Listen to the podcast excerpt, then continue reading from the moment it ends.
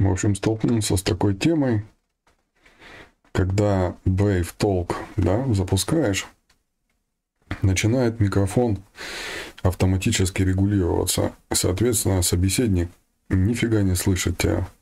Ну, то есть он падает, падает звук, потом он чуть-чуть поднимается, но в целом остается ну, на низком уровне. Копался в сети, а, но не нашел только там есть какое-то дополнение, ну, имеется в виду, можно поставить. А потом тоже нашел комментарий один, смысла в этом дополнении нет. Переходим а, Brave Flux, да, либо Chrome Flux, такая же история. И находим, в поиске вбиваем просто ну, вот этот вот low в, ну, короче, вот эту вот фигню, эту сейчас я там оставлю в описании. Вот. И она по умолчанию включена.